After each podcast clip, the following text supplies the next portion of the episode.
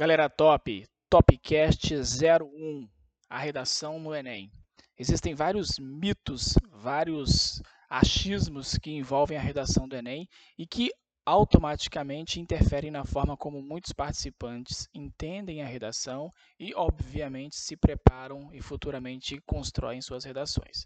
É preciso saber claramente o que é a redação do Enem, quais são suas especificações, as suas necessidades e, principalmente, que cuidados devemos tomar para não perdermos tempo estudando aquilo que não é necessário. Então vamos lá.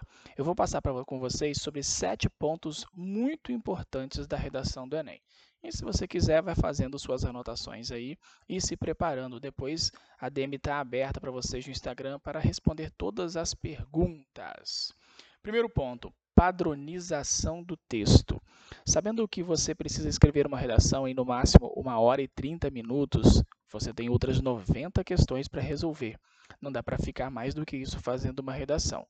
Para você entender o tema, planejar seu texto, rascunhar e depois passar a limpo para ter uma redação definitiva, uma hora e 30 minutos não é muita coisa. Acredito que você saiba disso. Os alunos que chegam até mim, a maioria deles afirmam que fazem as suas redações com duas horas, duas horas e 30 minutos. Alguns falam até que muito mais do que isso. Então, o melhor caminho para você conseguir cumprir a sua redação deixar ela prontinha com uma hora e 30 minutos, o melhor caminho é você ter um texto padronizado. E eu não estou falando de uma máscara de redação. Claro que, se você optar por utilizar uma máscara de redação, isso vai te dar muito tempo, mas você tem os riscos de o corretor identificar que é uma máscara ou você mesmo não conseguir colocar o tema corretamente na máscara e se tornar uma argumentação genérica. Obviamente que a nota vai ser prejudicada. O ideal é você ter um padrão, um modelo de texto, um esqueleto em que você sempre vai colocar suas ideias, mas que você já tem separadinho a estrutura da redação. Por exemplo, um parágrafo de introdução em que você sabe exatamente como começar, em que você sabe exatamente em que momento, em que local você vai usar um repertório sociocultural e que você sabe, por exemplo, até que relações semânticas você vai, vai estabelecer da, da, sua, da apresentação do tema para sua exposição de tese e também para a definição e indicação do seu projeto de texto.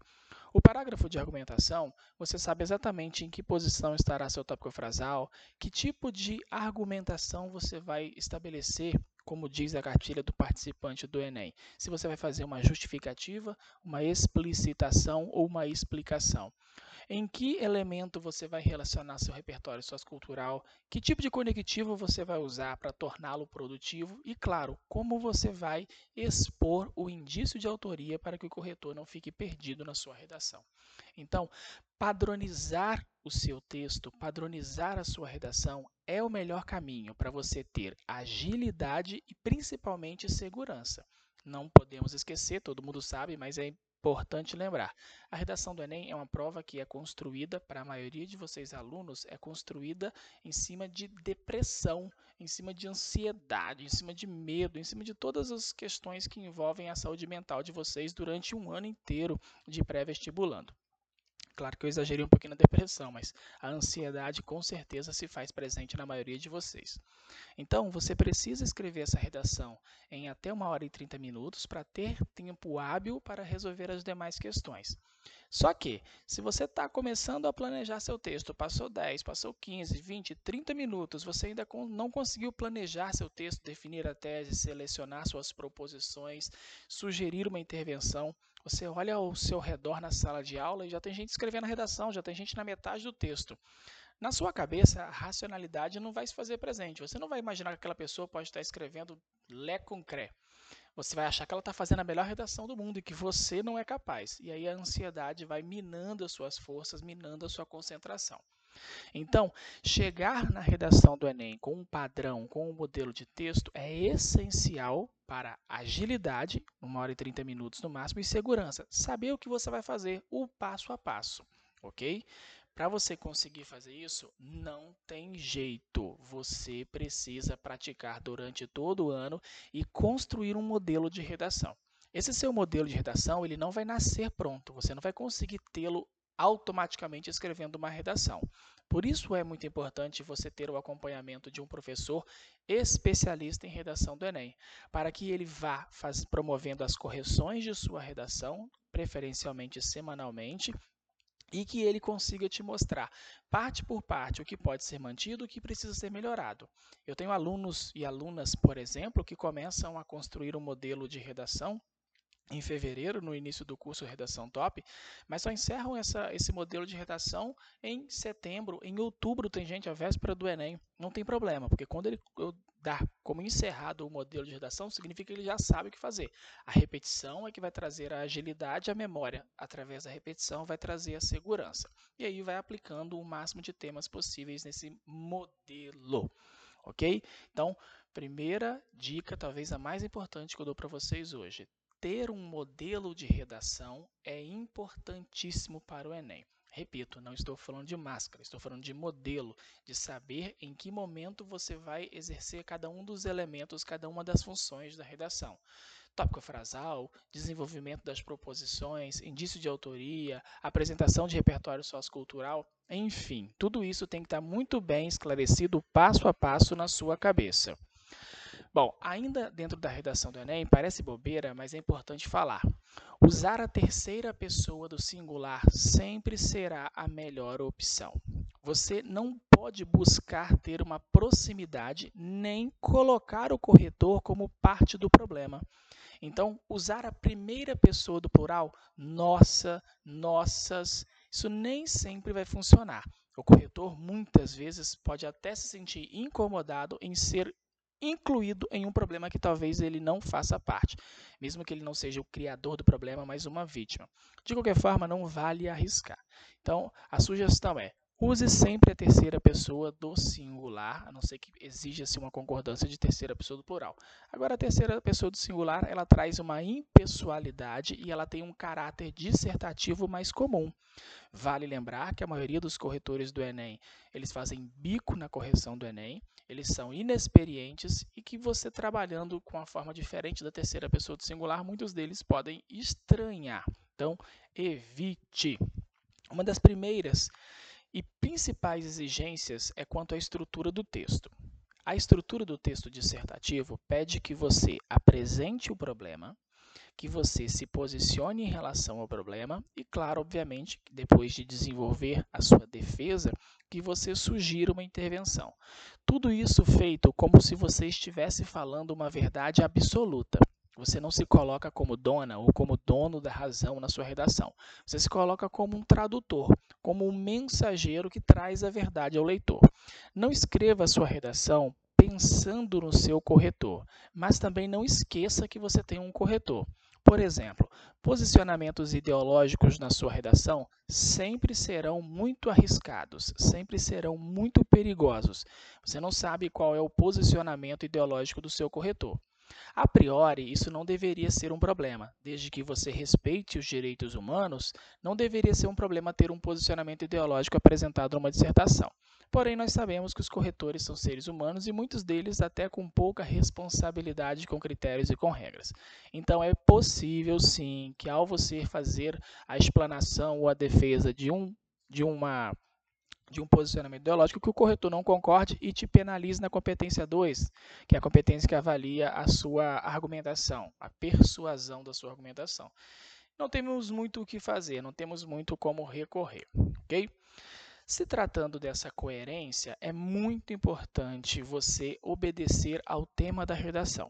Parece uma indicação muito óbvia, ah, professor, mas óbvio, é claro que eu vou obedecer o tema da redação. Bom, se você me garantir que você vai entender qual é o tema da redação, tudo bem. Porque o que acontece? Muita gente acaba não entendendo, não identificando que a proposta enviada pelo INEP, a banca organizadora da prova do Enem, que a proposta enviada pelo INEP, ela sempre tem um assunto, que é sobre o que nós devemos falar, e em relação a esse assunto traz-se uma preocupação, uma problemática, o que o INEP chama de recorte. Esse recorte é o tema, é, é sobre o que tudo irá discorrer. Então, por exemplo, a sua tese, ela nasce do seu tema. A sua tese não nasce do seu assunto. E depois da tese, você tem seleção de argumentação, de proposições para defender a sua tese. Se a tese nasceu do lugar errado, automaticamente a argumentação também vai para o lugar errado. E ao final da sua redação, na hora de apresentar a sua proposta de intervenção, se sua tese veio do lugar errado, sua proposta de intervenção também vai para o lugar errado, uma vez que proposta de intervenção está diretamente ligado a, ligada à tese. Então vamos usar o tema, a proposta do Enem 2020 para entender essa diferenciação de assunto e tema. A proposta do Enem foi os estigmas associados às doenças mentais na sociedade brasileira.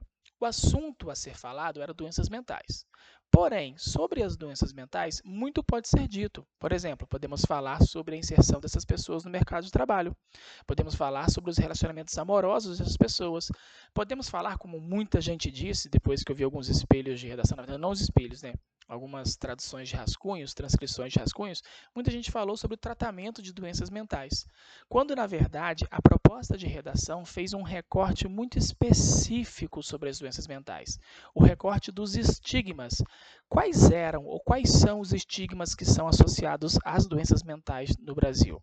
Então você tinha que identificar esses mitos, esses clichês, esses preconceitos, e você tinha que tirar de sua tese aí por que, que existem esses estigmas? De onde eles vêm? Por que, que eles permanecem? Você então defenderia o seu posicionamento e a proposta de intervenção seria uma sugestão para encerrar, para acabar ou pelo menos para combater esses estigmas compreender o tema, ele é o ponto principal da sua redação. Porque sem ele é o que uma expressão em latim, uma expressão acadêmica que diz sine qua non. Sem ele, sem a qual não há, não dá para vocês ter uma dissertação de sucesso no ENEM se você não compreender precisamente o tema. OK? Aí, quando você entende qual é o tema, você vai então selecionar as suas proposições. Aqui vai uma dica muito importante. Não construa o seu texto apenas recorrendo ao que os textos motivadores te trazem. E aí tem um mito que também precisa ser abatido agora, nesse momento. Você pode sim usar tanto informações, fatos e opiniões como repertórios socioculturais que você encontra nos textos motivadores. Pode usar o que ali está. Claro que o que você não deve fazer é um Ctrl C e Ctrl V, mas você pode sim fazer uso do que ali está. O que o manual do corretor do Enem deixa muito claro é que você não pode unicamente utilizar as informações da coletânea. Você precisa ir além. Você precisa também trazer algo que não esteja na coletânea. O método TOP, ele te ensina isso. Quando ele te ensina você investigar a falha governamental, a ineficácia escolar, a, a negligência familiar e a influência da mídia. Destes quatro elementos, provavelmente a falha governamental não vai estar na coletânea. Então, ela sempre é uma boa alternativa para você ir além dos textos motivadores. Falando ainda em textos motivadores, é importante também ressaltar a importância do repertório sociocultural. Você pode, por exemplo, e sempre haverá nas coletâneas, nos textos motivadores, dados estatísticos que comprovam a existência do problema. Você pode fazer uso desses dados estatísticos na sua introdução, na sua argumentação. O que o manual do corretor deixa bem claro é que, para você alcançar o nível 5 na competência 2, ou seja, os 200 pontos, você não pode ficar presa, não pode ficar preso a repertórios da coletânea. É preciso trazer algo a mais, algo de fora. É o momento em que você, como eu disse no início de nossa fala, é o momento em que você tem que ter algo padronizado, pelo menos alguns modelos na sua manguinha aí, para você tirar e fazer uso na sua redação. Um único repertório autoral é suficiente para que sua redação possa receber 200 pontos na competência 2. Claro que você vai usar mais repertórios, nos parágrafos de argumentação, mas isso já visando a competência 3 é uma alternativa de persuasão textual. Enfim, resumindo tudo que foi dito até agora, tenha um padrão de redação, atente-se à estrutura da redação, use a terceira pessoa para trazer impessoalidade, evite posicionamentos ideológicos, não se esqueça de, ao planejar o texto, verificar se você realmente identificou qual é a problemática, o tema, não construa seu texto única e exclusivamente baseado nos textos motivadores e traga repertório sociocultural além da coletânea. Isso é fundamental para sua redação, beleza? Então, no nosso próximo Topcast, eu vou falar com vocês sobre essa diferença de assunto e tema. Vou especificar para vocês o que precisa ser entendido para não tangenciar o tema. Abraço, galera!